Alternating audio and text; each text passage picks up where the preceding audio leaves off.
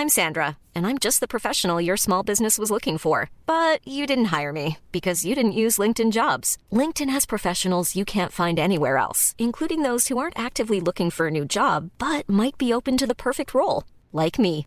In a given month, over 70% of LinkedIn users don't visit other leading job sites. So if you're not looking on LinkedIn, you'll miss out on great candidates like Sandra. Start hiring professionals like a professional. Post your free job on linkedin.com/people today.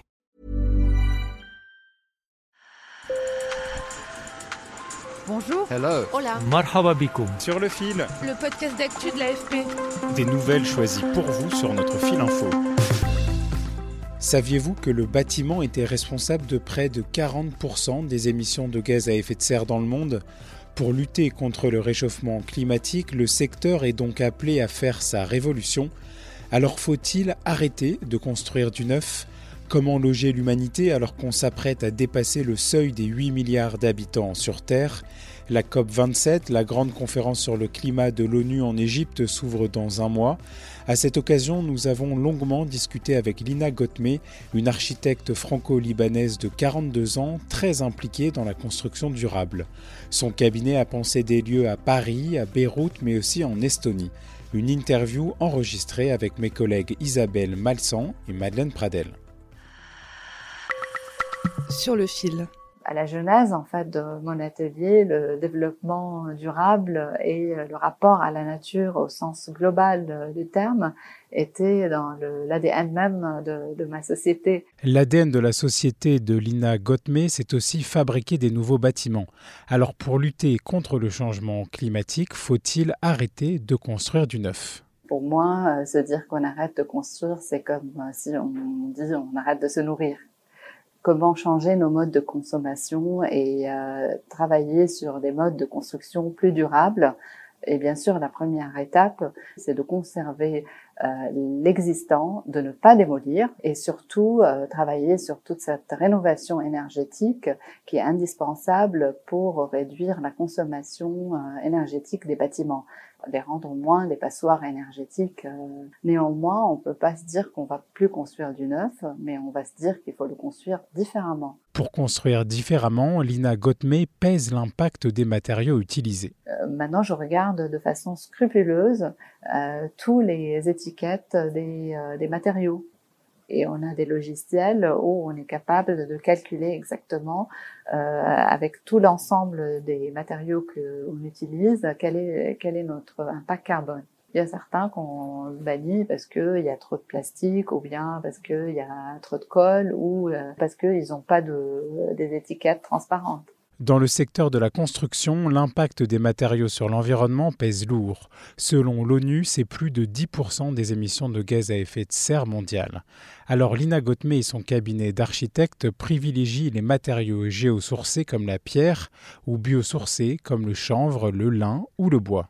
À Paris même, par exemple, un bâtiment qu'on est en train de construire, c'est un, une tour en bois actuellement euh, qui est euh, dans le 13e. Donc, euh, on va entamer la construction, j'espère, la- l'année prochaine. Donc là, on est euh, sur un matériau biosourcé, euh, on, on est sur des énergies renouvelables. On a des poteaux en bois qui sont euh, testés sur leur, leur résistance à l'incendie. En France, on ne peut pas utiliser un matériau sans qu'il soit testé et prouvé. Le béton, lui, est un matériau très polluant. Pour l'architecte qui vient d'être nommé au conseil d'administration du géant des matériaux Saint-Gobain en tant que directrice indépendante, il faut réduire l'usage du béton. Mais on ne pourra pas s'en passer partout. Il faut arriver à faire du béton euh, plus vertueux, plus bas carbone et certainement diminuer drastiquement son usage. On est obligé aujourd'hui dans certaines régions du monde de continuer à construire avec le béton aussi. On a des zones sismiques par exemple, je pense à Beyrouth. À Beyrouth, Lina Gotme a créé une tour de logement avec des grandes baies vitrées et un peu de verdure. Son nom, la Stone Garden, jardin de pierre en français. Pourtant, la tour est en béton. Toute construction doit être euh, antisismique. Et heureusement, parce que cette tour a résisté aussi à l'explosion qui a eu lieu euh, il y a deux ans euh, à Beyrouth.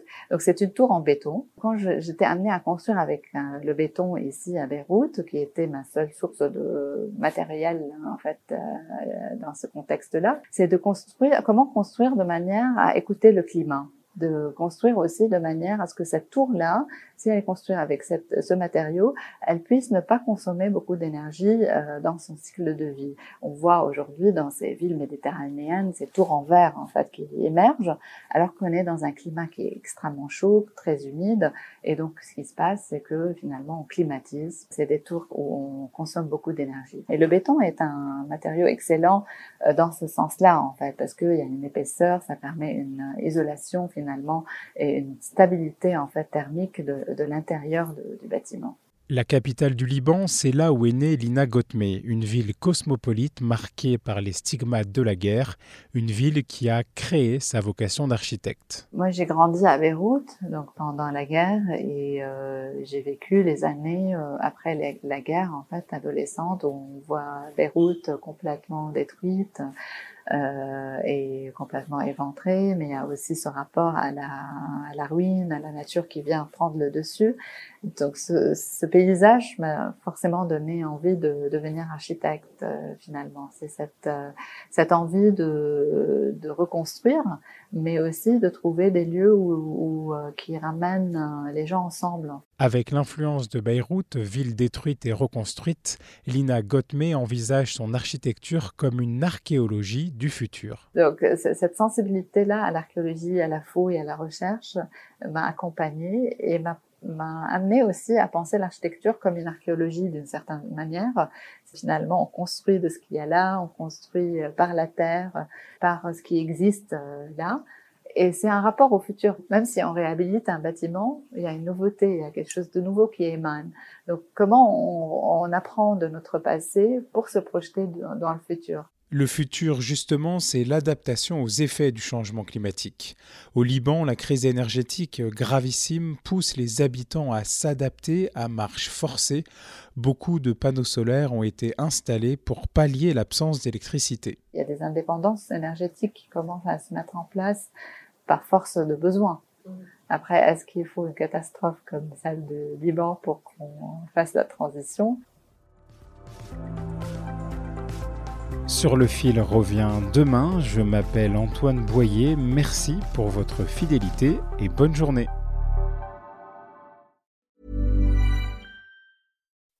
When you make decisions for your company, you look for the no-brainers. If you have a lot of mailing to do, stamps.com is the ultimate no-brainer. Use the stamps.com mobile app to mail everything you need to keep your business running with up to 89% off USPS and UPS. Make the same no-brainer decision as over 1 million other businesses with stamps.com. Use code program for a special offer. That's stamps.com, code program.